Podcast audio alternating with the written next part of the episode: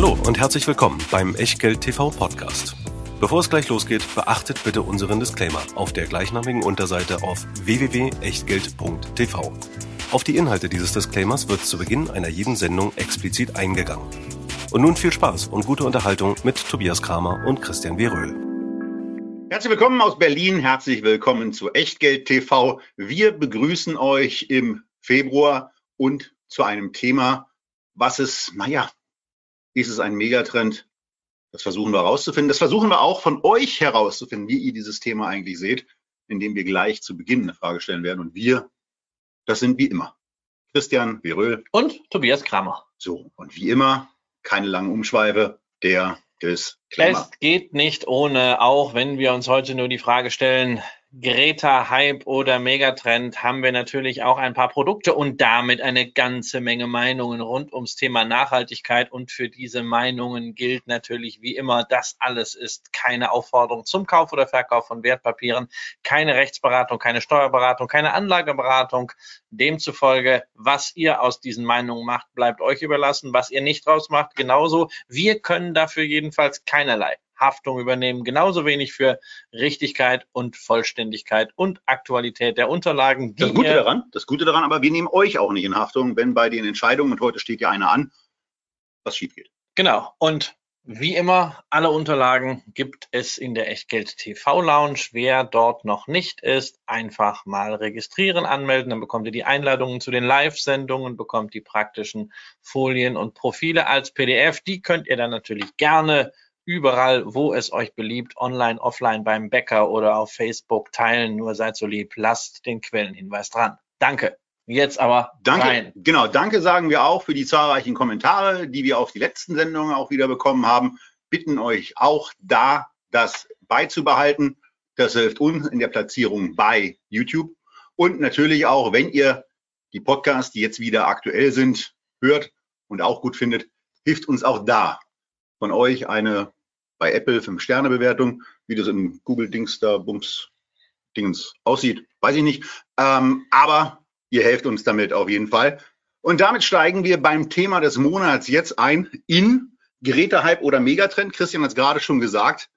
Äh, und bevor wir wirklich anfangen, uns diesem Thema mal einfach anzunähern, und wir müssen auch fairerweise sagen, mehr als an der Oberfläche herum zu reden. Das wird es heute nicht geben. Wir tauchen zwar mal ein bisschen ab, aber das Thema ist so groß, so umfangreich, dass es ähm, nicht in einer Stunde erschöpfend behandelbar ist. Das ist, das ist riesig. Also meine Frau hat äh, zum Thema Nachhaltigkeitsberichterstattung von DAX-Konzernen ihre Diplomarbeit geschrieben. Also alleine äh, mit der Nachhaltigkeitsberichterstattung von 30 Firmen äh, kann man eine durchaus aufwendige Diplomarbeit füllen. Und heute mehr denn je. Klar, und äh, seit spätestens ähm, anderthalb Jahren ist das Thema noch wichtiger geworden durch die Dame mit den Zöpfen und ähm, durch die Bewegung, die sie ausgelöst hat. Und was wir zum Start von euch wissen wollen, ist nachhaltiges, was immer man so darunter versteht, verstehen kann, ist nachhaltiges Investieren für euch ein Thema. Und äh, dazu bitten wir euch jetzt in den nächsten naja, 30, 35 Sekunden um eure Antworten und sind gespannt, was darauf kommt, weil als grundsätzliches Buzzword geistert ja. ist ja extrem. Es hört, es hört sich ja auch toll an, ja. Nachhaltig. Also nachhaltig ist halt auch so ein Wort, das ist immer irgendwie positiv. Das kannst du, auch immer straflos du kannst es auch in jedem Zusammenhang verbringen. Ne? Also selbst wenn du über Finanzdienstleistungen sprichst, kannst du sagen, die sind nachhaltig. Alleine, wenn du eine Performance, die du ein Jahr gemacht hast, das nächste Jahr wieder machst, kannst du sagen, ja, also wir bringen nachhaltige Performance. Ja. ja. Ähm, deshalb ist es also so ein richtig tolles Bullshit-Bingo-Wort und wir werden heute in dieser Sendung noch so viel Bullshit-Bingo haben. Ja, ihr ja? seid fleißig dabei. Aber wir merken jetzt schon an der, an der etwa 35 Sekunden Umfrage, äh, Sekunden laufenden Umfrage, dass ihr euch mit dem Thema auch schwer tut. Wir haben erst 72 Prozent äh, von euch mit Stimmen bekommen. Wir wollen noch ein paar mehr haben. Also legt euch fest ja, ähm, und helft uns ein erstes Meinungsbild dazu zu beginnen, äh, bekommen. Und ähm, jetzt hören wir dann trotzdem mal auf. Jetzt ja. sind wir bei 76 Prozent und zeigen euch mal, was ihr darüber so denkt. Ähm, und das sieht so aus.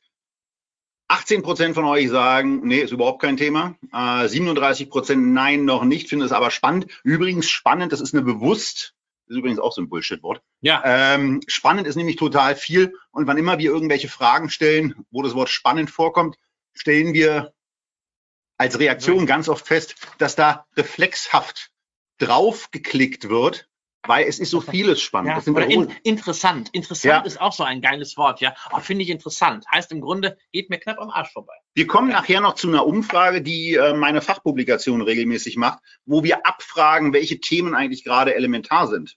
Und ähm, da tauchen auch immer wieder Themen auf, unter anderem Rohstoffe, die als total interessant sind, aber in den Depots eben keine Rolle spielen. Ähnlich scheint es mir zu sein beim Thema Nachhaltigkeit. 28 Prozent ja halte ich für sehr wichtig.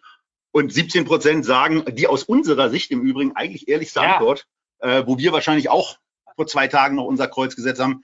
Was ist es eigentlich? Und hier wollte ich ein bisschen wirklich, vor zwei Tagen hättest du dort dein Kreuz gesetzt. Also ich würde dort immer noch äh, das Kreuz setzen. Ne? Nachhaltigkeit, was ist das denn?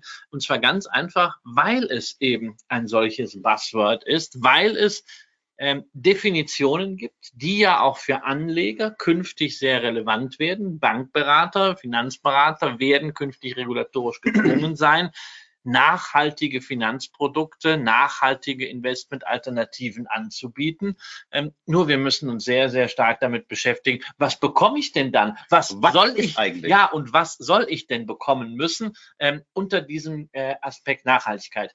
Was ist es bei dir? Wie ist deine Definition für Nachhaltigkeit? Ja, eine richtige reine Definition habe ich nicht. Ich habe mir vorher einfach mal aufgeschrieben, was ist für mich eigentlich beim Investieren äh, besonders wichtig und worauf ich eben achte, ist, dass ich keine oder bei einigen Unternehmen hatten wir das auch schon, zum Beispiel MTU, dass ich kaum Rüstungsanteile bei mir im Depot habe. Aber das ist eigentlich gar nicht so unbedingt unter dem Nachhaltigkeits. Ist für, für dich ist das Nachhaltigkeit. Und Was ähm, noch? Also nur sagst du jetzt auch ke keine Waffen und ansonsten bin ich voll nachhaltig. Naja, jetzt geht als nächstes los, ähm, dass ich für Nachhaltigkeit steht eben auch, ich brauche ein profitables Investment äh, und ein Unternehmen mit einer geringen Verschuldung, denn nur so kann ich einigermaßen sicher davon ausgehen, dass auch eine Krise mal überstanden wird.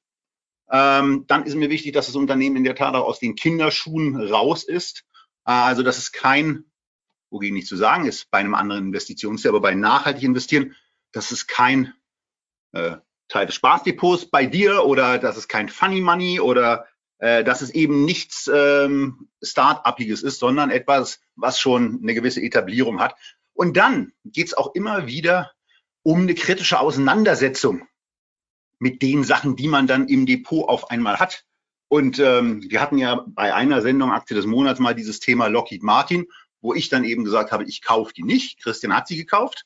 Ähm, und das ist, das hat unserer Freundschaft auch nicht geschadet, ähm, weil wir eben mit diesem Thema auch nicht sklavisch umgehen. Also wir versuchen natürlich den anderen zu überzeugen, aber wir sind auch nicht tödlich beleidigt, wenn er eine andere Meinung hat. Also für mich ist dieses Thema Rüstung ja oder nein eine Frage von Ethik oder Moral. Das hat für mich mit Nachhaltigkeit überhaupt nichts zu tun. Das ist ungefähr so, ähm, wie es ja islamische Indizes gibt, die zur Finanzkrise sehr, sehr gut abgeschnitten haben. Warum? Wegen des Zinsverbots sind keine Banken drin gewesen. Äh, und das war eigentlich schon alles, was man brauchte, um eine Überrendite zu klassischen Investments zum Gesamtmarkt herzustellen. Auch das ist einfach so, da ist es halt religiös motiviert. Ähm, das sind Themen, wo ich einfach sagen muss, also äh, äh, meine moralischen Maßstäbe, äh, die kann ich in meinem Privatleben ausleben, äh, auch sehr stark durch Konsumgewohnheiten, aber das muss ich jetzt nicht im Depot. Gleichwohl liegt mir natürlich Nachhaltigkeit am Herzen, ähm, natürlich aufgrund meiner christlichen Erziehung. Bewahrung der Schöpfung ist nicht unbedingt äh, immer ein christliches Motiv gewesen. Es spricht halt auch dagegen, ne, macht euch die Erde untertan. Aber ähm, ich, ich liebe Natur. Ich meine, wir reisen beide ja auch gerne, du auch. Wir, wir sehen, wie schön die Welt ist und wir wollen natürlich, dass das so bleibt und dass Menschen äh, nach Möglichkeit Anschluss finden an das Wohlstandsniveau, äh, dass Armut gesenkt wird, dass äh, Menschen Zugang haben zur Gesundheitsversorgung. Das sind Themen, die ich unter Nachhaltigkeit verstehen würde. Äh, und das sind Fortschrittsthemen.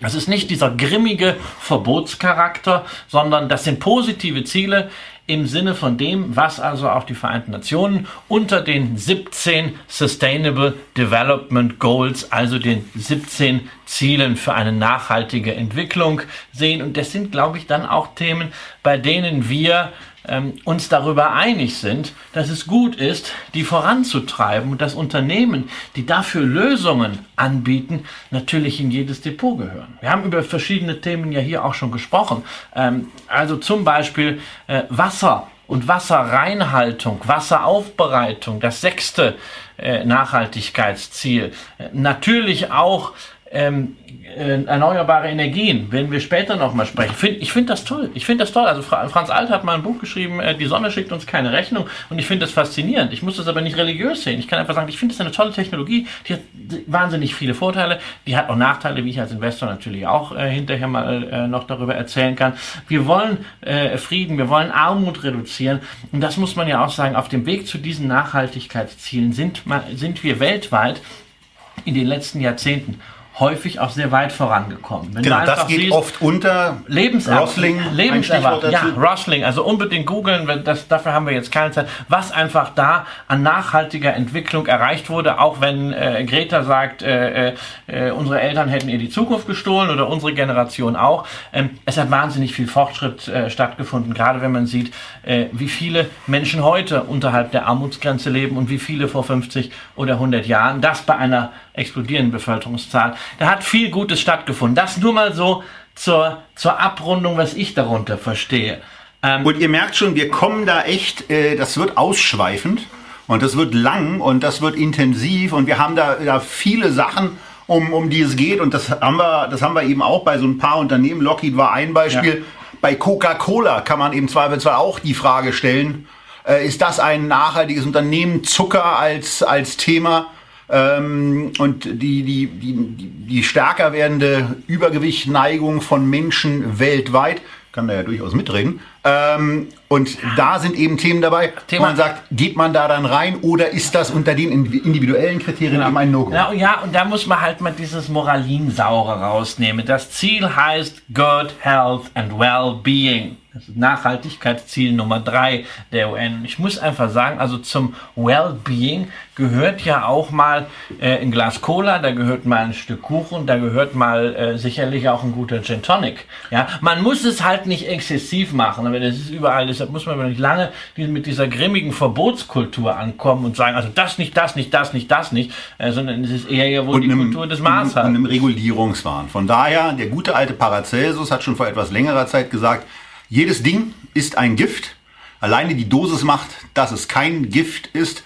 Wenn ihr Wasser trinkt, dann ist es grundsätzlich kein Problem. Wenn ihr in einer Stunde oder in einer Minute von mir aus auch 100 Liter Wasser trinken sollt, dann habt ihr ein massives Problem. Ja, das wird auch gar nicht äh, gehen. Ne? Genau. Ich schaffe das zumindest nicht. Aber wir müssen ja darüber reden, es wird in den nächsten Jahren für Anleger immer mehr nachhaltige Alternativen geben.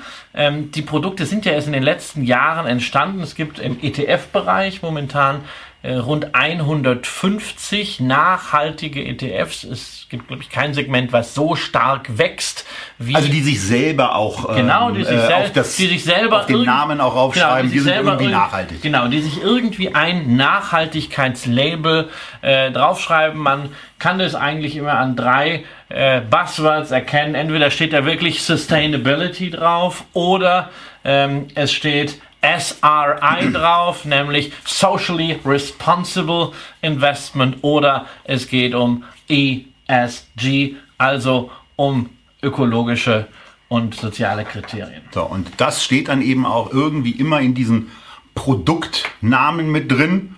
Und wenn man dann da reinkommt, dann kommt man eben auch zu den Punkten, wo man merkt, dass auch im äh, im, im kritischen Feuer stehende Unternehmen, wie zum Beispiel auch unser Depotwert, die Nestlé, auf der einen Seite immer sehr, sehr kritisch betrachtet wird durch die Art und Weise, wie sie mit Wasser umgehen. Auf der anderen Seite ist es ein extrem effizient agierendes Unternehmen, wenn es darum geht, Trinkwasser für Menschen bereitzustellen.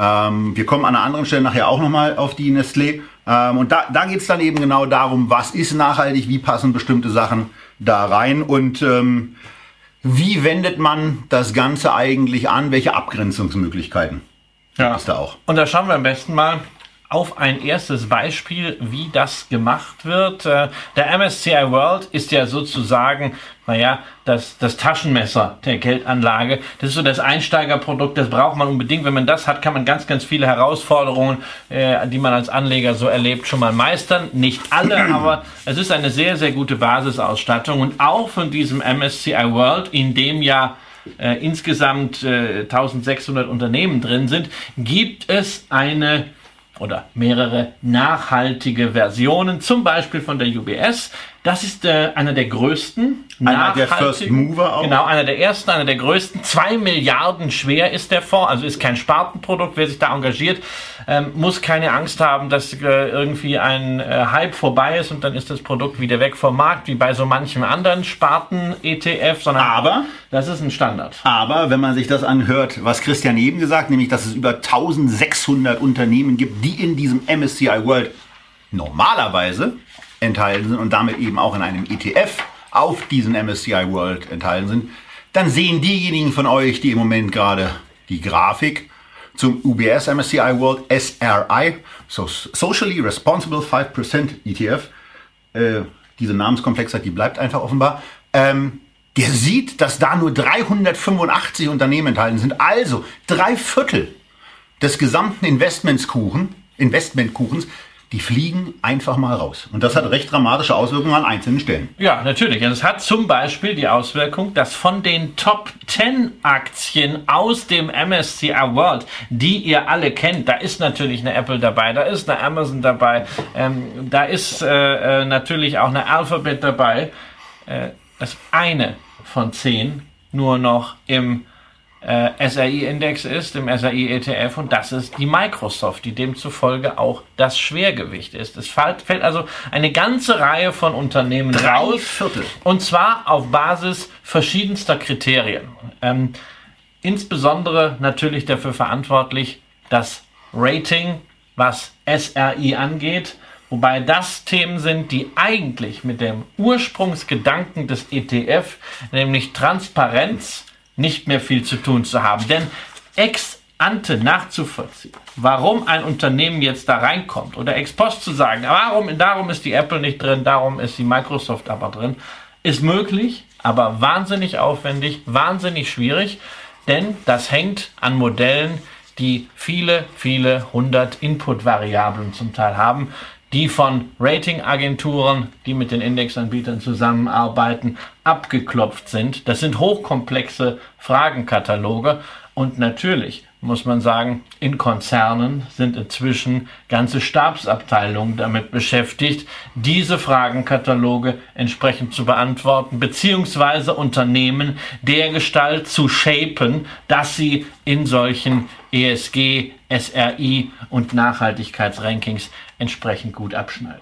Aber wir sehen dabei dann eben auch gerade bei diesem Flaggschiff-Produkt äh, mit zwei Milliarden Assets under Management eben, dass auch da sofort diskutiert werden kann, wieso beispielsweise eine Apple hier nicht mit dabei ist.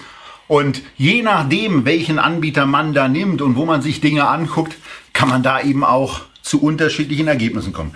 Es gibt eine Firma, die heißt Arabesque und äh, die blende ich euch jetzt mal ein. Die äh, bewerten über 7000 Unternehmen auf Nachhaltigkeit.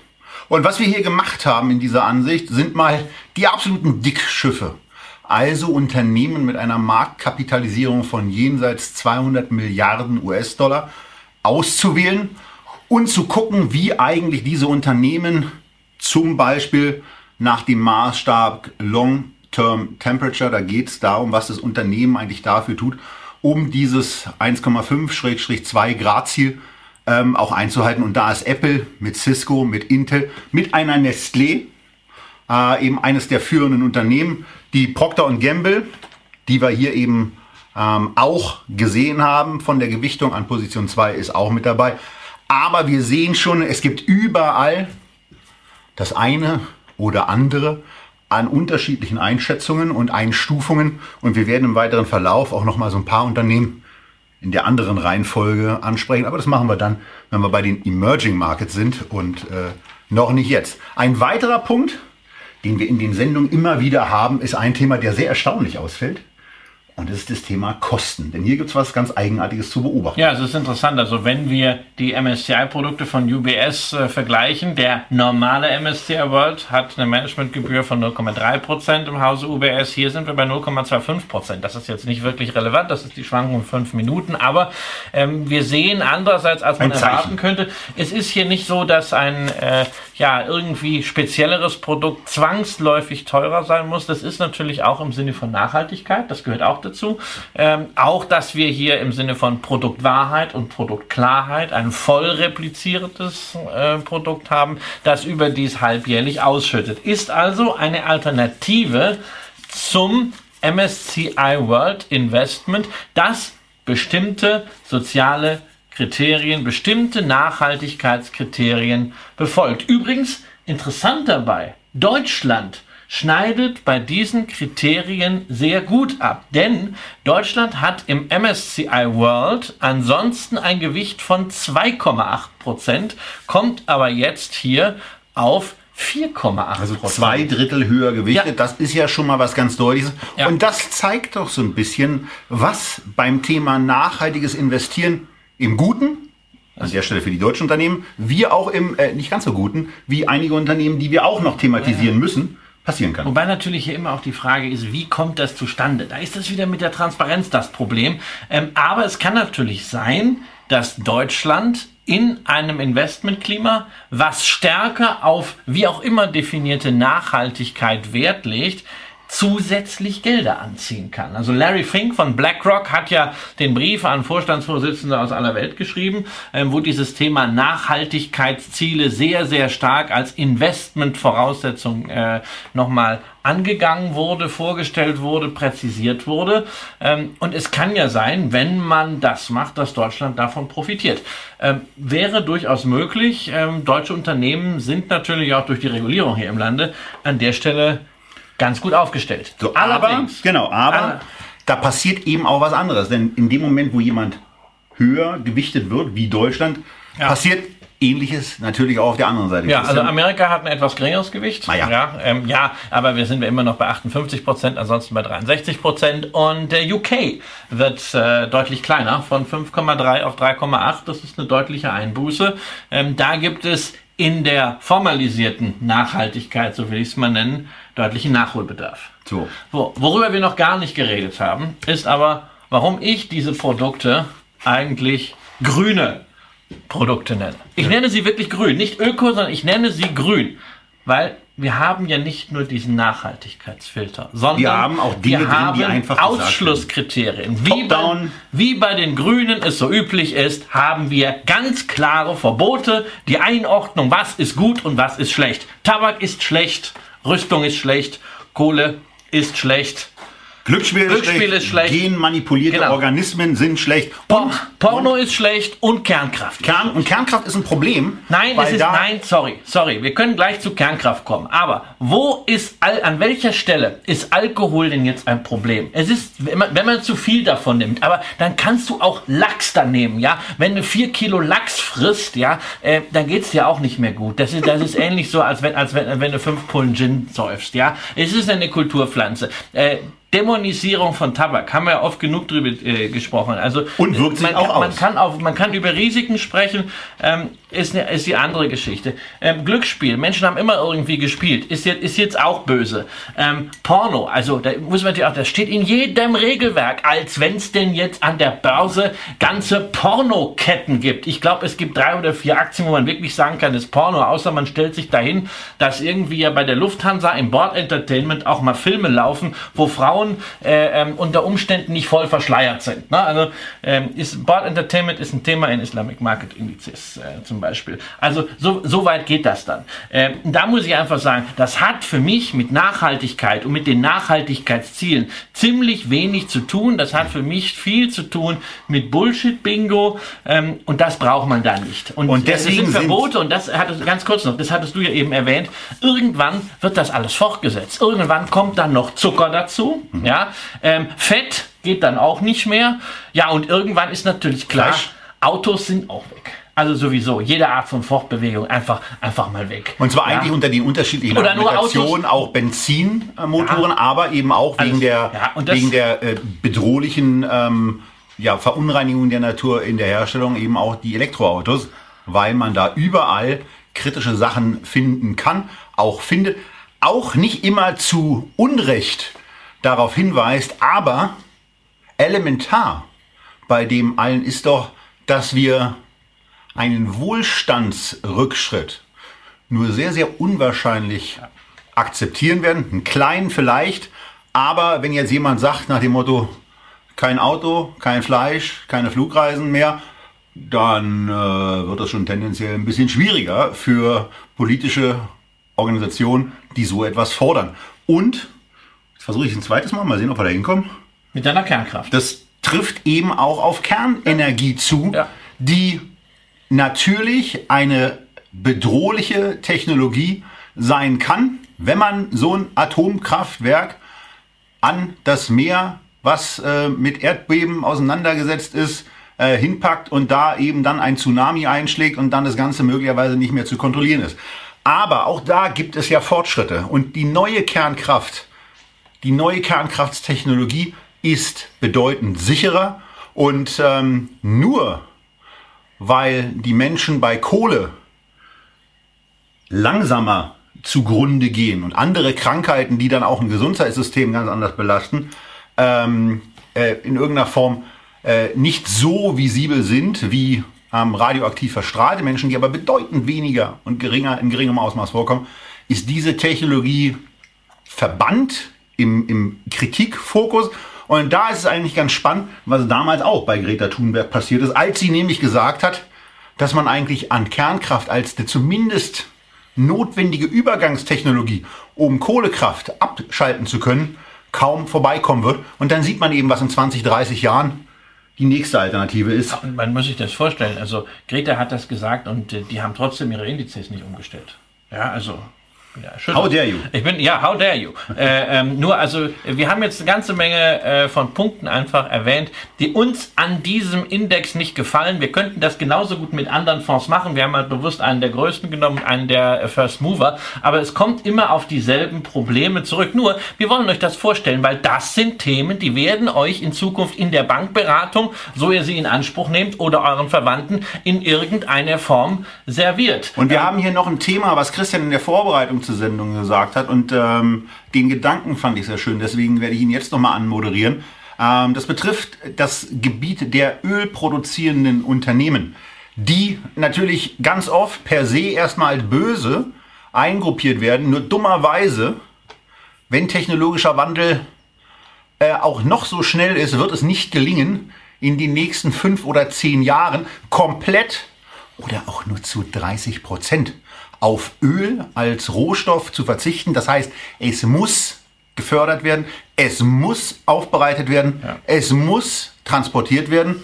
Und, ähm, ja, und trotzdem gibt es ein Problem. Es wird, es wird auch weiter Ölfirmen geben. Ja, und also, ich meine, wir reden hier über ein Thema äh, Nachhaltigkeit bei dieser Definition. Ja, da sind dann Waffen rausgenommen, also auch wenn wir, als wenn wir den Kalten Krieg äh, mit einem Jutesäckchen gewonnen hätten oder den Krieg gegen Terrorismus äh, mit Pompoms führen könnten. Ja, ja? Äh, ähm, da wird Alkohol rausgenommen. So, aber dann das Riesenthema was wir hier drin haben, äh, über das momentan gesprochen wird, nämlich Energie, Öl- und Gasaktien, die sind plötzlich drin hier und zwar mit viereinhalb Prozent, weil wir einen sogenannten Best-in-Class-Ansatz haben. Das heißt, es wird aus Der jedem Sektor ist. werden die Besten genommen. Der Sektor wird also nicht aussortiert. Das heißt aber, wir haben mit 5% einen Sektor drin, der hochproblematisch ist. Meine Prognose wäre, Royal Dutch nur als Beispiel, wird die nächsten Jahre Dividendenrenditen sehen von 10 Prozent. Und zwar nicht Und so sehr über die Steigerung der Dividende, sondern nicht, dass weil, da Missverständnisse weil, gibt. weil der Kurs fällt, weil diese Ölaktien einfach weltweit abverkauft sind. Nicht, weil man sie jetzt nicht mehr mag, weil sie schlecht sind, sondern weil man irgendwie als institutioneller Portfolio Manager doch zeigen muss, dass man sein Portfolio, wie es so schön heißt, dekarbonisiert. Und natürlich kann man sich dann die Mühe machen und jedes Unternehmen auf CO2-Risiken durchzuflöhen. Man kann aber auch einfach sagen, sich mit breiter Brust hinstellen, in unserem Portfolio sind keine Ölwerte mehr. Das ist öffentlichkeitswirksam. Das versteht jeder Dödel. Folglich verkauft man das alles ab. Aber das es ist, ist natürlich Bewegung, unehrlich. Es ist egal, aber es ist eine Bewegung, die wird weitergehen. Und es ist ja auch nicht so, als wenn das nicht schon angefangen hätte.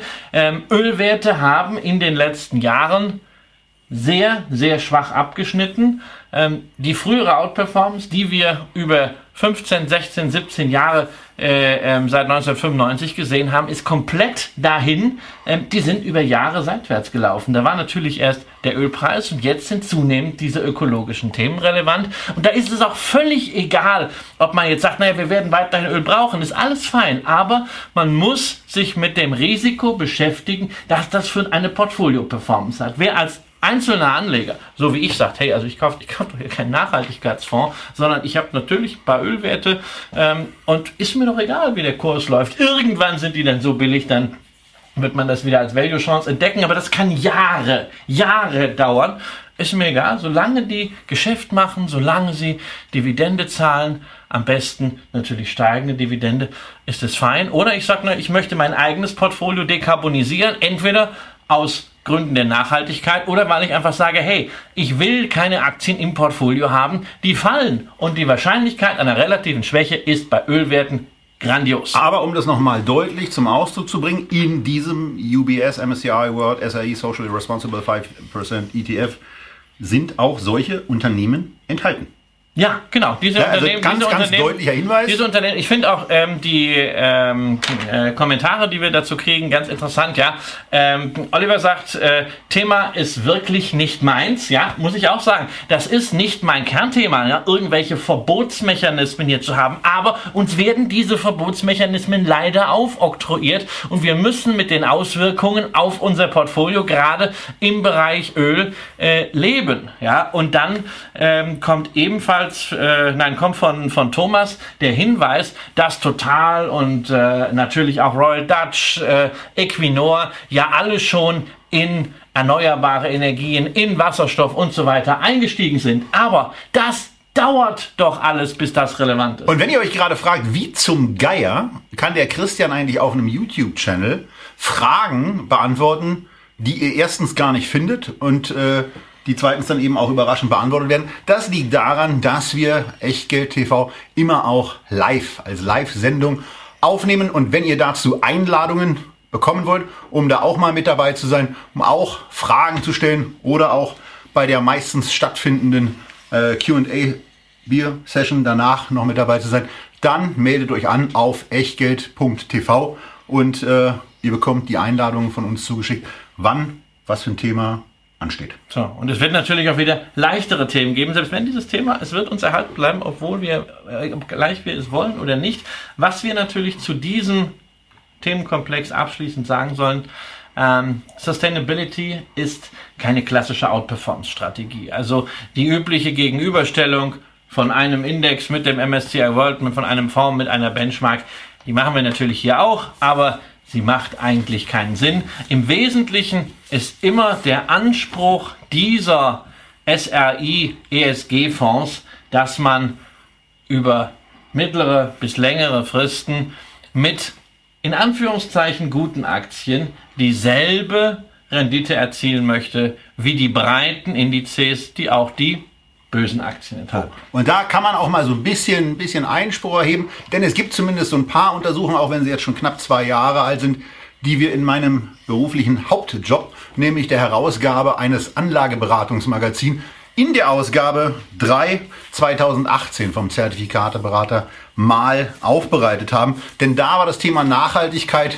Titelgeschichte, wo die Redaktion auch Produkte herausgesucht hat, das Thema aufgearbeitet hat und dazu vielleicht mal ein paar Sachen, die aus dem recht langen Artikel herausgenommen wurden. Auch deswegen, weil sie klar machen, was da eigentlich an irrsinniger Kohle in den nächsten Jahren reingehen muss, wenn man solche Abkommen wie Paris denn einhalten möchte. Da gibt es ja Einzelne, die das nicht wollen, aber 180 Milliarden Euro jährlich sind nötig, um diese Klimaschutzziele von Paris zu erreichen. Und da wirkt diese Billion, die Ursula von der Leyen irgendwann mal in den Raum gestellt hat, naja, das sind eben etwas über fünf Jahre, fünfeinhalb Jahre, die man damit auskommt.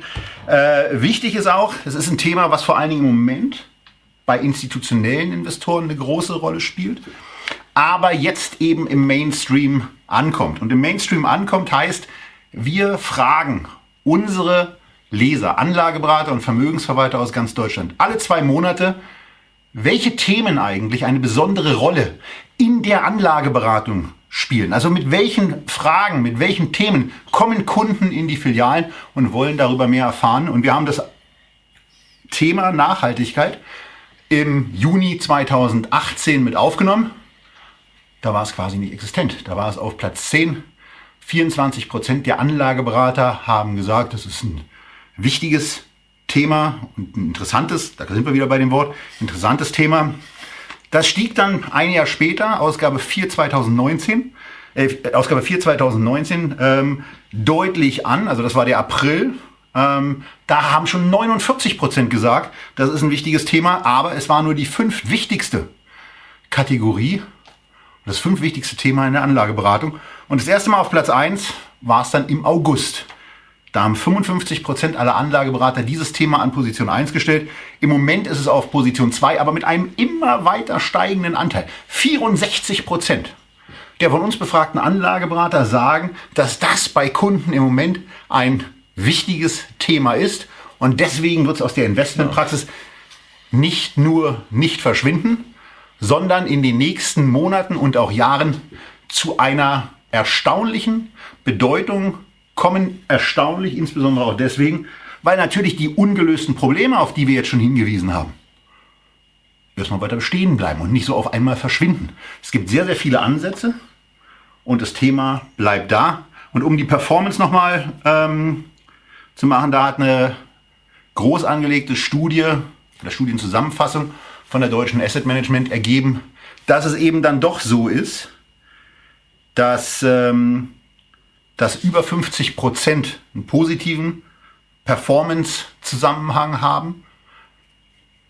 Ungefähr ein Drittel hat überhaupt keinen Zusammenhang, das ist egal. Und etwa 10 Prozent korrelieren dann negativ. Also da, da führt die Nachhaltigkeit zu, einem, zu einer fallenden Bedeutung. Wichtig, interessanterweise speziell der Bereich von Immobilieninvestments, wo es knapp 70 Prozent positive Auswirkungen hat, 30 Prozent Egalauswirkungen auf meine, die da ist auch bei Immobilieninvestments ist auch wieder die Frage, was, was ist denn Nachhaltigkeit bei einer Immobilie? Ist es bei einer Immobilie, äh, ähm, dass du äh, deine Mieter nach gewissen Sozialstandards behandelst oder ist es, dass du grün baust? Das darfst du hier in Berlin gar nicht. Ja, wenn ich stell mir vor, du sagst jetzt hier, ich möchte jetzt die grüne Modernisierung machen, hinterher ist eine Luxussanierung. Ja, sagst halt, ja, ist doch, ist doch viel besser, statt immer Klopapier zu benutzen, wir machen jetzt ein Bidet. Ja, kannst du nicht einfach ein Bidet in deine Wohnung im Milieuschutzgebiet machen. Also insofern, äh, wir wollen euch nur das, äh, dafür sensibilisieren, was da auf euch zukommt.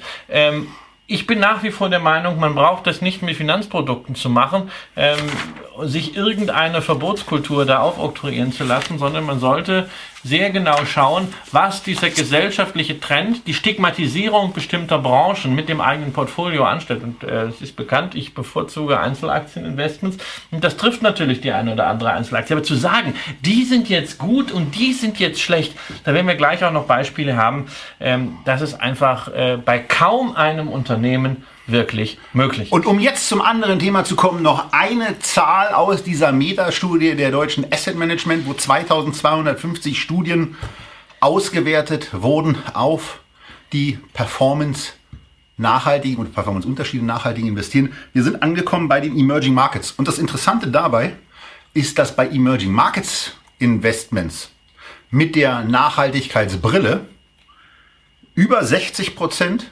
eine bessere Performance zeigen, etwa 30 Prozent eine neutrale Performance und so um die, naja, 5 Prozent eine schlechtere Performance als das entsprechende Investment. Und deswegen, weil uns Emerging Markets hier als Thema auch immer wieder nahelegen, gucken wir jetzt genau dahin ja, und zeigen also euch ein Produkt, das müssen wir gleich noch machen, ähm, wo wir über den äh, MSCI Emerging SRI genau die S-Klasse. Äh, sozusagen die S-Klasse S-Series, wenn ihr da Produkte seht. Das heißt, dass also äh, Kohle und äh, fossile Brennstoffe nochmal gesonderten Kriterien unterliegen, äh, wo dann viele rausfallen. Also, wenn man sagt, äh, ich möchte gerne 70-30 machen, MSCI World, MSCI Emerging Markets, ja eine sehr beliebte Strategie, dann kann man das eben nicht nur mit den klassischen Produkten machen, sondern, das soll nur der Beweis sein, man kann das auch mit nachhaltigen Produkten machen, wenn man das machen möchte, sich mit diesen Kriterien auch identifizieren kann und wiederum bereit ist, die Einschränkungen hinzunehmen. Denn wenn wir den größten Emerging Markets Index nehmen, also den MSCI Emerging Markets IMI, den Investable Market Index, dann hat der, ich habe es aufgeschrieben, 2718 Unternehmen. Also ein wunderbar breites Universum, das man mit einem einzigen ETF für 0,18 Prozent Super komfortabel. Finde ich nach wie vor ein so geiles Produkt. So, und wenn wir dann auf die nachhaltige Alternative von BNP Paribas schauen, den SRE, dann sind da gerade nur noch 162 Unternehmen drin. Ähm, das ist immer noch eine breite Diversifikation, aber es heißt natürlich, 94 Prozent von den Unternehmen fliegen an dieser Stelle raus. Ähm, nichtsdestotrotz, es bleiben spannende Unternehmen drin. Ähm, Technologie ganz oben, äh, zumindest bei den Einzelwerten. Naspers, also die Holding, zu der dann auch große Teile von Tencent gehören. Noch viel spannender ist die Ländergewichtung. Ja. Denn im normalen MSCI Emerging Markets haben wir 30 Prozent. China ist ja auch klar, es ist der Emerging Market. Dazu kommt dann ja natürlich noch Taiwan. Ähm, hier haben wir China überhaupt nicht in den Top 5. Denn China hat hier nur 6,1 Prozent Anteil an diesem Index, während die Schwergewichte Indien mit 18% sind, im normalen MSCI World nur mit 9% vertreten und Südafrika mit 14%, die sind ansonsten mit 5% dabei. Wir sehen also hier an dieser Stelle bei diesem Indexkonzept führen diese Nachhaltigkeitskriterien brutal dazu, dass wir hier Verschiebungen haben von Einzelwerten, von Ländern und auch von Sektoren. Denn wichtigster Sektor, 34 Prozent Finanzen normalerweise. Die dann natürlich auch wichtig sind, weil sie Kredite geben müssen, weil Aufbau zu finanzieren ist, weil Mikrokredite ja. äh, in den Ländern auch eine wichtige Rolle spielen. Aber ich frage mich aber in Emerging Markets, gerade bei Finanzen noch immer, wie ist das mit dem, mit dem G, mit der Governance, mit der Korruption? Alles so Themen, ne?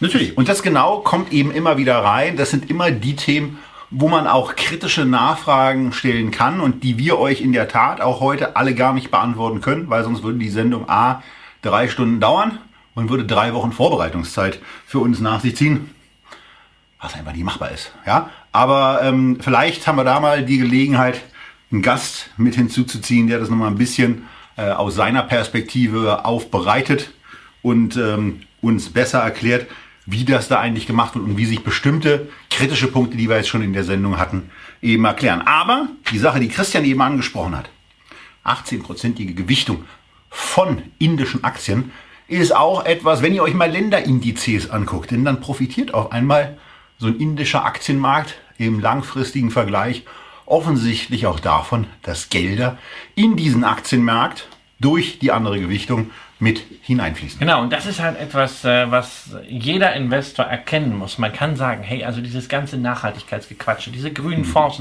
es ist mir doch bitte egal. Ja, aber man kann sich leider nicht davon unabhängig machen, gerade nicht von diesen Verbotsgeschichten. Man muss das Gesamtpaket nehmen, wie Nachhaltigkeit sozusagen als herrschende Meinung der Finanzindustrie definiert wird, denn das entscheidet über Geldströme und diese Geldströme werden immer dicker und das beeinflusst dann den Portfoliowert, aber es beeinflusst auch die Leistung von Unternehmen. Denn Unternehmen, die nicht als nachhaltig eingestuft sind, können in Zukunft unter Umständen Probleme bekommen bei der Refinanzierung. Ja, müssen unter Umständen äh, ähm, Renditeaufschläge Und es geht auch auf EU-Ebene los. Also das ja. ist jetzt kein, äh, kein Gespenst oder sowas, was eventuell mal kommt, sondern daran wird in der Tat gearbeitet. Ist, und das sind, ja, und das sind teilweise dann auch Selbstverpflichtungen. Da fragt man sich, also die Finanzbranche hat früher wahnsinnig viel äh, Mist gemacht. Aber ob Goldman Sachs jetzt unbedingt äh, äh, hingehen muss und sagen muss, also es wird keine Firma mehr an die Börse gebracht, wenn das Board äh, of Directors dieser Firma nicht den Diversity-Regeln gen, äh, genügt. Da muss man sagen, das ist ja eine Einladung dafür, ein Board irgendwie äh, mit so mit so Platzhaltern zu befüllen, die vielleicht eigentlich gar nicht viel drauf haben, aber Hauptsache, sie erfüllen irgendwelche Kriterien. Es ist Wahnsinn, was da auf uns zukommt, äh, Leute, aber wir müssen leider damit leben und es wird definitiv Kapitalströme beeinflussen. Insofern macht es Sinn, sich darüber Gedanken zu machen, so wie wir es bei Ölaktien gemacht haben, die definitiv darunter leiden werden. Es macht natürlich auch Sinn, sich Unternehmen im Blick darauf anzuschauen, inwieweit sie denn als nachhaltig oder als positiv sogar für die, ich nenne es mal Climate Action, äh, angesehen werden können. Und damit sind wir bei einem Bereich, der mir persönlich sehr, sehr am Herzen liegt, nämlich erneuerbare Energie. Und ähm, wir sind bei einem Produkt angekommen, was man ähm, äh, als low performende Depotleiche ja, ja, bezeichnen also, kann. Ich habe also, ich fand, ich habe ja schon öfter die Geschichte erzählt, dass ich äh, 2008 große Teile meines Portfolios aufgebaut habe und äh, natürlich fand ich damals auch, auch ein bisschen unter dem Eindruck von äh, Al Gores Film ähm, das Thema äh, erneuerbare Energien super spannend. Das war an der Börse vor allen Dingen Photovoltaik. Ähm, ich habe ja selber dann später signifikant in Photovoltaikanlagen investiert, aber ich habe dann in meinem Abgeltungssteuerdepot, also in dem, was man dann damals bis 31.12.2008 machte und nach Per Steinbrück angeblich bis in alle Ewigkeiten steuerfrei verkaufen Man dachte, konnte. alles ist gut. Genau, Herr Schäuble hat das dann kassiert. Habe ich also viele gute Sachen drin gehabt und ich dachte, hey, du brauchst auch so ein paar Megatrends. Habe ich so ein Wasser-ETF. Äh, äh, und dann habe ich aber auch den S&P Global Clean Energy ETF reingemacht. So, und nach äh, 13 Jahren Aktienhosse die seitdem vergangen sind, darf ich berichten, ich bin einer von den Lauchs, die dieses Produkt immer noch im Portfolio haben und die tatsächlich es geschafft haben, damit über diese Zeit ein Minus einzufahren. Also mit Aktien über diese Zeitspanne Geld zu verlieren, war schwierig. Mit erneuerbaren Energien, Aktien ist es gelungen. Ja, was ist passiert? Äh, damals, Viele Pleiten. 2008, 2009 waren es vor allem äh, Solarmodulhersteller, ganz viele Pleiten. Die eine oder andere Wechselrichterfirma ist pleite gegangen. Die eine oder andere Infrastrukturfirma. Wir haben über Abengoa äh, gesprochen im Zusammenhang mit Atlantic Yield ist pleite gegangen. Und es ging erstmal runter, runter, runter und ist auch jetzt noch über 60 Prozent unter dem Wert von Anfang 2008. Und das, obwohl wir immer wieder hören, erneuerbare Energien ist das Megathema. Ja, und bevor sich jetzt iShares mal wieder darüber beschwert, dass wir auch mal zu einem Produkt von iShares was Kritisches sagen, ein bisschen weinerlich, ähm, sei auch darauf hingewiesen, dass wir in diversen Sendungen schon hervorragende Produkte aus dem Hause vorgestellt haben. Ähm, also von daher, bitte tut uns den Gefallen, lasst ja, uns da in Ruhe. Ja. Dieses Produkt ist einfach mal kolossal in die Grütze gegangen. Längere Zeit. Aber Trends ändern sich. Genau. Und ähm, deswegen, wir haben da mal was vorbereitet. Deswegen zoomen wir noch mal was rein. Tiefpunkt war ungefähr 2013 und seit dem Tiefpunkt muss man sagen, hat sich dieser S&P Global Clean Energy, der die 30 wichtigsten Unternehmen aus dem Bereich der erneuerbaren Energien zusammenfasst, immerhin in etwa per Saldo so entwickelt wie der MSCI World, allerdings in ganz anderen Zyklen. Lange Zeit ging es seitwärts und dann ab Anfang 2019 mit gewissen Connex zu Greta Thunberg ähm, hat der Index sich fast verdoppelt. Und wenn wir über die Unternehmen darin sprechen, ja, dann haben wir, wieder zurück. haben wir natürlich mit dabei eine Siemens Gamesa und eine Vestas, also die Hersteller von Windturbinen. Wir haben mit dabei den einen oder anderen Solarwert. Das sind nicht mehr so viele wie früher. Wir haben einen. Wir sind ja auch nur 30 Unternehmen genau, in genau, diesem ETF haben, enthalten. Das muss haben, man ja auch mal erfolgen. Es ist ja auch sehr wenig. Nicht? Wir haben einen Allmat äh, Technologies dabei, einen Geothermiewert, eigentlich die einzige Geothermieaktie. Sowas sind auch so Sachen, die kann man sich mal wünschen für eine Feedback-Sendung zum Beispiel. Das ist immer spannend. Ähm, wir haben ein bisschen IT-Werte, wenn es über Smart Grids angeht. Und wir haben die Hälfte Versorger. Und zwar Versorger Versorger, die nachhaltig agieren, also Strom mit erneuerbaren Energien erzeugen. Beispiel aus Deutschland wäre Encarvis, noch zu klein, Beispiel aus Österreich mit dabei, Verbund AG oder aus den USA haben wir letztens drüber gesprochen, Atlantica Yield in der letzten Feedback-Sendung. Ähm, also ein bunter Mix aus äh, einerseits Maschinenproduzenten und andererseits Betreibern.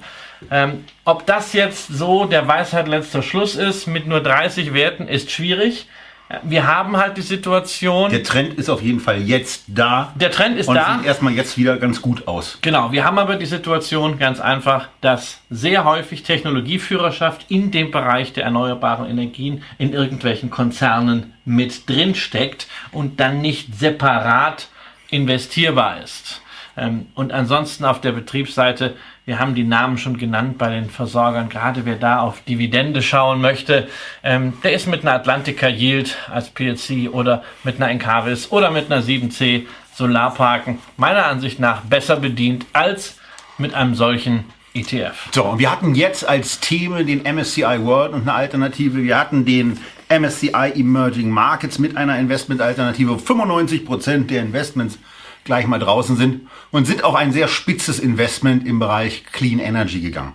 Aber Kapitalmarkt ist eben nicht nur Aktien, sondern Kapitalmarkt ist auch zu einem sehr, sehr guten Teil das Leihen von Geld. Darüber hatten wir auch schon gesprochen.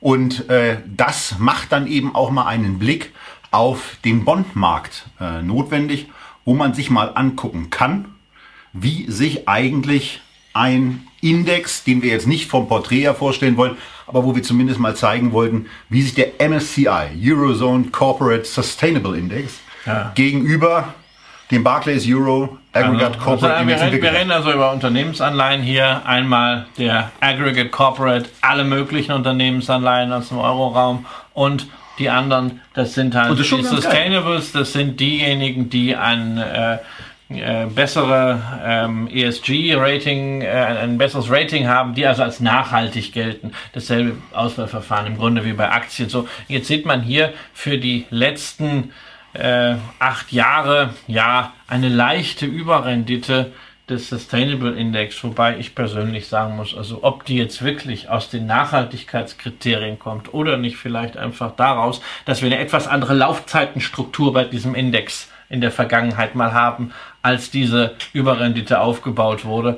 Ähm, das sei mal dahingestellt. Also aufregend ist das nicht. Wir können aber zumindest sagen, dass derjenige, der also zu seinem Portfolio 70-30 noch irgendwie etwas beimischen möchte an Sustainable Anleihen im Euro-Bereich das auch machen kann, ohne dass er in der Vergangenheit dabei Rendite-Nachteile in Kauf nehmen musste. Genau, und im, im Gegenteil eigentlich eher, sondern sogar Rendite-Vorteile ja, hatte. Aber immer, die Frage, immer auch da die Frage ist, wo kommen sie her? Und zum anderen, wie weit ist es denn mit der Sustainability her? Ja. Und deswegen gucken wir mal ein bisschen da rein weil auch da haben wir wieder von der Gewichtung ja. ordentlichen ja, Bankenanteil 39 ist auch wieder Nachhaltigkeit. Also wenn du an Nachhaltigkeit denkst, dann ist doch Banking in Europa und der Eurozone. Ja, das soll nachhaltig sein. Und auch da siehst du wieder, diese Produkte sind irgendwelche Schubladen und ich habe etwas gegen Schubladen. Ich mag mich nicht bevormunden lassen und das habe ich hier auch. Und dann als nächstes Automanufacturers 10%. Also auf der einen Seite erzählt man uns ständig,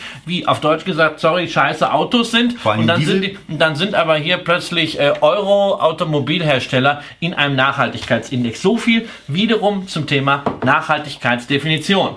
Kaufst du selber solche Anleihe, oder kaufst du generell im Moment noch Anleiheprodukte? Ähm, ich habe nicht was du im Bestand hast, sondern kaufst du noch habe ich, hab ich mal äh, Anleihen äh, gekauft, also insbesondere für meine Mutter, ähm, weil ich dort äh, eine defensivere Strategie fahre. Ähm, aber das sind äh, dann ja zuletzt waren es halt eher Schwellenländer, aber ich habe auch äh, immer wieder mal äh, amerikanische Staatsanleihen beigemischt, ja, auch kürzerfristige, das waren... Äh, da gibt es ja wenigstens Zinsen. Ja, da gibt es Zinsen, der Dollar hat mir da in die, äh, hat mir da reingespielt. Ja, ja, also ähm, wir müssen, wie gesagt, ist ja, was wir hier machen, ist Geldanlage, das ist keine Religion. Äh, äh, deshalb, also natürlich bin ich ein Aktienmensch, aber warum soll ich Assetklassen ignorieren? Äh, ich habe ja auch Gold, ich habe Immobilien äh, äh, und ich habe, auch da müssen wir drüber reden, natürlich Rohstoffe sind auch eine Assetklasse. Und zwar Rohstoffe sind die dreckigste Assetklasse überhaupt, wenn wir aus Nachhaltigkeitssicht reden. Ja, also aber, aber wir kommen ohne sie auch nicht aus. Was machen wir denn, wenn wir kein, also bei Öl waren wir ja schon, aber es geht ja auch um andere Sachen. Wie wollen wir denn unser iPhone ja. benutzen oder neu kaufen, wenn es keine äh, seltenen Erden gibt? Okay, ja, ich weiß, Apple macht da gerade was, ja, ja. dass sie die Dinge auseinanderbauen, aber machen wir uns mal nichts vor. Nachschub wird da trotzdem gebraucht. Und wenn nicht von Apple, dann eben von Samsung oder anderen Mobiltelefonen. Herstellern, wo man auch dann die Frage stellen muss nach dem Motto, ah, die unterstützen das ja dann. Ja, aber nimm doch ein viel naheliegenderes Beispiel, wenn wir über die Energiewende sprechen. Wir werden die Energiewende nicht ohne Mining hinkriegen von Metallen, denn in so einer Windturbine steckt tonnenweise in Kupfer. Solarteilchen. Ja, in den Solarteilen, da reden wir natürlich dann auch schon sowieso darüber, ähm, dass da einige hochtoxische Stoffe drin sind und also bei so einer Photovoltaikanlage, da hofft man ja wirklich alles. Vor allem aber, dass sie niemals abbrennen möge, ähm, weil äh, das, das will ja niemand mehr löschen äh, aufgrund äh, äh hochtoxischer äh, Substanzen, die da drin sind. Ähm, gerade also das ist diese Bigotterie, nicht, die wir dann sehen. Also bei Fridays for for Future wird auf der einen Seite gesagt, na, no mining. Ne? Und es ist natürlich klar, die Meinungsindustrie hat für viele, viele Verwerfungen gesorgt, äh, gerade in Emerging Markets, äh, was, was Staudämme angeht, was Abrutschen von ganzen Dörfern angeht, viele, viele Tote, schlechte Arbeitsbedingungen. In, in Brandenburg ist, ist, auch das eine oder andere das, Mal zu beobachten. Das ist, ja, aber das ist eine andere, in, hat eine andere Qualität, zum Beispiel in Brasilien. Das ist auf der einen Seite. Auf der anderen Seite müssen wir aber sagen, Energiewende und Sustainable Development wird ohne Mining nicht stattfinden. Und, und zwar dann eben ohne Laie an diese Unternehmen, Geld leihen, ja. äh, die dann möglicherweise kritisch ist, weil sie nicht so einfach ihre Kredite bekommen. Oder natürlich auch die erschwerte Zufuhr von Eigenkapital, die die Unternehmen im, im Zuge einer vernünftigen Bilanzstruktur eben auch brauchen. Ja, und da muss man dann auch wirklich als Investor, wenn man das kombinieren will, ganz, ganz, ganz spezialisiert äh, äh vorgehen. Ähm, ich habe im vergangenen Jahr auf einer Veranstaltung, die ich moderiert habe, äh, einen äh, promovierten Geologen kennengelernt aus der Schweiz, äh, ansässig, äh, den Joachim Berlenbach äh, der mit seiner Earth äh, Resource Investment Group jetzt sogar einen Fonds aufgelegt hat. Earth, Wind and Fire. Ja, ja, für eine, einen Fonds für eine Nachhaltigkeitsstrategie auf Rohstoffe. Das mhm. heißt also, er hat für Mining-Werte gemeinsam mit seiner Frau ein eigenes Nachhaltigkeits Ranking entwickelt. Ähm, hochspannendes Thema. Der Fonds ist erst seit zwei Monaten äh, am Markt. Wir verlinken euch da mal äh, Informationen. Man muss immer gucken, wie sowas dann läuft. Aber das zeigt auch, was wir an intelligenten Produkten äh, da reinkriegen, äh, abseits von diesem Schubladendenken. Und auch da bin ich der Meinung, werden wir viel mehr sehen. So. Und damit haben wir jetzt für den Einstieg mal dieses Thema Nachhaltigkeit aus unserer Sicht durchleuchtet oder fehlt dir noch was Wichtiges? Mir fehlt, mir fehlt noch eins, nämlich mir fehlt noch wieder mein Standardaufruf, mein Standardappell. Cool bleiben. Ja? Lasst euch nicht kirre machen davon, dass man jetzt irgendetwas machen muss, denn der Klimawandel, man muss das Portfolio vorbereiten und jetzt da rein irgendwie investieren.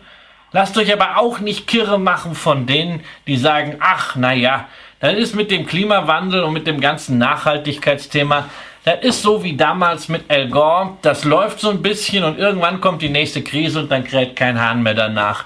Ähm, ich weiß nicht, ob das wünschenswert ist. Ähm, es kann auch passieren, aber man sollte sich nicht bei der Anlagestrategie darauf verlassen. Ähm, man sollte einfach mal seine Strategie treu bleiben und dann, wenn man zum Beispiel Einzelaktieninvestor ist, durchaus mal Augen und Ohren offen halten und schauen, was machen denn die Unternehmen, die man im Portfolio hat, an Leistungen, an Produkten, die zu einer solchen nachhaltigen Entwicklung passen und die dann auch ein Argument dafür sind, dass man als Investor weiterhin dort investiert bleibt, selbst wenn man Nachhaltigkeitsdruck hat. Wir hatten ein Beispiel in der letzten äh, ähm, Dividendenadelsendung, UPM Kymene, Papierhersteller, der nicht nur in der Forstwirtschaft nachhaltig agiert, sondern jetzt auch nachhaltige Verpackungen als Ersatz für Plastik macht. Und da muss ich einfach sagen, also ob man das jetzt nachhaltig nennt oder religiös oder Bewahrung der Schöpfung oder irgendwas, aber also wenn es möglich ist, etwas hygienisch zu verpacken und das ist nicht dieses scheiß Plastik, sondern es ist irgendetwas, was abbaubar ist, also finde ich jetzt nicht schlecht. Das war's? Ja. Sorry, ich bin, bei, ich bin bei dem Thema wahrscheinlich ein bisschen emotional. Aber alles gut, ne? alles gut. Die Emotionalität gehört ja dazu. Äh, der Hinweis sei, sei dann am Ende auch noch erlaubt, dass wir neben der reduzierten Botschaft cool bleiben, das Ganze auch mal etwas ausführlicher in ein fünfteiliges Investment-Grundgesetz gepackt haben, was wir in einer älteren Folge, in zwei älteren Folgen besprochen haben. Das ist eigentlich etwas, was vielleicht nochmal extra rausgeschnitten werden sollte, damit wir es an Tagen, wo es ein bisschen hektischer an den Börsen zugeht, immer wieder in Erinnerung rufen können, dass sowas elementar wichtig ist, dass man an der Strategie, die man gewählt hat, dass man die nicht wegen eines Aktienrückgangs von ein, zwei oder drei Prozent, die in kurzer Zeit passiert. Und auch nicht sollte. wegen eines Aktienmarktanstiegs von zwei oder drei Prozent. Denn cool bleiben gilt ja auch in diesen Zeiten, wo wir, jetzt wo wir es gerade aufzeichnen, Mitte Februar, immer neue Höchststände sehen. Auch da einfach der Strategie treu bleiben und nicht jetzt zittrig, ängstlich oder noch schlimmer übermütig werden. Von daher war das Echtgeld TV, aber wir hatten mal wieder ein Thema des Monats und wir haben eine Sache schon etwas länger nicht mehr gemacht und deswegen sind wir jetzt am Ende natürlich auf eure Mitwirkung angewiesen. Wir haben euch drei Indexkonzepte etwas ausführlicher vorgestellt, nämlich von der UBS das MSCI World SRI Socially Responsible 5% ETF Teilchen. Ähm, dann den BNP Paribas MSCI Emerging SRI S Series 5% ETF und dann Christians Depotleiche, die sich aber in den letzten Jahren dann schon mal wieder ganz gut entwickelt hat. Und da stellt sich jetzt die Frage, MSCI World, MSCI Emerging Markets oder die Depotleiche? Oder sagt ihr, lasst mich mal mit diesem Thema Nachhaltigkeit in Ruhe. Leg los! Jetzt bin ich gespannt. Ich auch, total. Das zeigt auch ein bisschen, was wir dann mit der, mit der Sendung an okay. Sensibilisierung für Themen erreicht haben. Okay, das ist überraschend. Wirklich? Nein, also, in, der, in der Ausführung hätte ich es nicht gedacht. Wirklich. Also ich habe das gehofft. In der Form, das hätte ich nicht gedacht, dass das äh, einen so kräftigen Anteil bekommt. Ja. Ähm, also macht weiter. Wir haben, wir haben jetzt ja, schon 74 also Prozent von euren Stimmen. Ja. Also lasst uns mal jetzt auf 80 Prozent kommen. Ja, das, ist, das ist egal. Der kann jetzt, der kann jetzt, kann jetzt alle, die noch drin sind, in. Äh, ich will hier die 80 Prozent haben. Ja, so. Abstimmen. Also, zur Wahl standen MSCI World, MSCI Emerging Market, S&P Global Clean Energy und keins. Ich finde mich nämlich nirgends wieder. Und ihr sagt einfach mal etwas, was auch komplett in Ordnung und gut ist einfach mal nichts machen. Danke. Ist auch eine gute Strategie. Und wenn ihr Alternativen dann sucht, dann haben wir, bevor Christian zu seinem Moment kommt, natürlich auch noch ältere Sendungen. Eine meiner absoluten Lieblingssendungen nach wie vor. Und auch bei meinem Vater beispielsweise die Grundlage, die sehr, sehr breite Grundlage fürs Depot. Schaut euch mal die Just One 2 an. Da sind tolle Produkte mit dabei die dieses Nachhaltigkeitsthema nicht drin haben, die aus meiner Sicht und auch aus Christians Sicht tolle Produkte sind. Ähm, und äh, ja, heute habt ihr euch entschieden, einfach mal ja. nichts zu machen. Ja, genau. Und also Sie sagen ja nicht, dass wir nichts machen, sondern Sie sagen ja vor allen Dingen, wir sollen nicht diese drei Produkte kaufen. Das finde ich äh, eine sehr, sehr äh, faire und gute Quintessenz äh, zu dieser Sendung. Und wie gesagt, wir haben immer mal zwischendurch äh, das eine oder andere anklingen lassen. Und wir haben ja auch Unternehmen, die mit Nachhaltigkeit Geschäft machen mehrfach besprochen, im Rahmen von Feedback-Sendungen beispielsweise auch.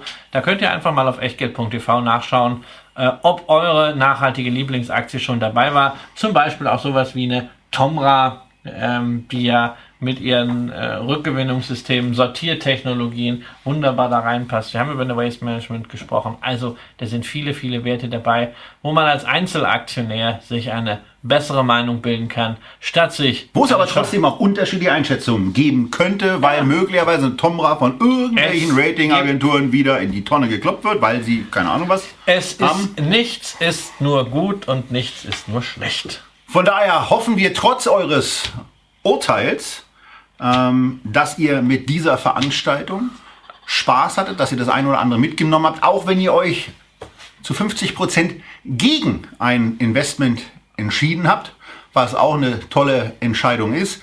Wir machen deswegen natürlich A mit den ganzen anderen Themen weiter und werden das Thema Nachhaltigkeit trotzdem immer mal wieder in den Fokus rücken, denn das geht nicht weg. Und von daher wird es vielleicht auch irgendwann Investmentlösungen geben, die euch eher überzeugen. Und ähm, spätestens dann, wenn wir der Meinung sind, da gibt's was, was wir, zumindest, was wir zumindest selber überzeugend finden, dann sind wir auch mit dem Nachhaltigkeitsthema wieder da. Wenn euch die Folge gefallen hat, lasst uns einen Daumen nach oben da. Wenn ihr äh, diskutieren wollt, dann macht es gerne über die Kommentare oder äh, hinterlasst auch da gerne wohlwollende Meinungen. Ähm, wenn euch was nicht gefallen hat, könnt ihr das natürlich auch machen. Ähm, aber für eine Sache bitte ich an der Stelle auch mal um Verständnis. Wir werden in den Kommentarspalten von YouTube keine Fragen beantworten, die sich mit Investmentthemen beschäftigen. Dafür machen wir diese Sendung und die Zeit, die bei einer in die Tiefe gehenden Beantwortung draufgehen würde, die ist mit einer Sendung, die von 20.000 Leuten gesehen oder gehört wird, aus unserer Sicht wesentlich besser investiert. Von daher da bitte auch Verständnis haben, wenn wir mitunter sehr ausführliche Mails nicht ansatzweise oder gelegentlich auch überhaupt nicht beantworten. Das war's zum Thema Nachhaltigkeit von Echtgeld TV aus Berlin. Euch alles Gute, bleibt gesund, investiert gut und bis zum nächsten Mal.